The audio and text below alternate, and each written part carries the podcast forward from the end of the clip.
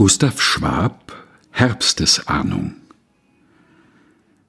Lang ist es her, die welken Blätter sanken, der Nordwind brauste durch die Nächte hin, ein ödes Mondlicht trüb aus Wolken schien, hinschleichend durch der Reb entlaubte Ranken.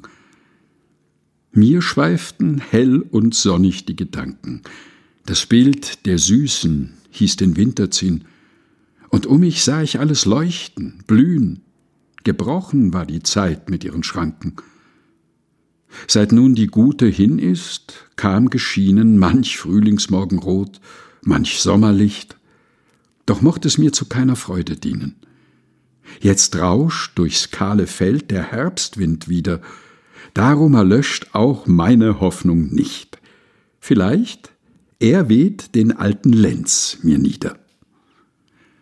Gustav Schwab Herbstesahnung gelesen von Helga Heinold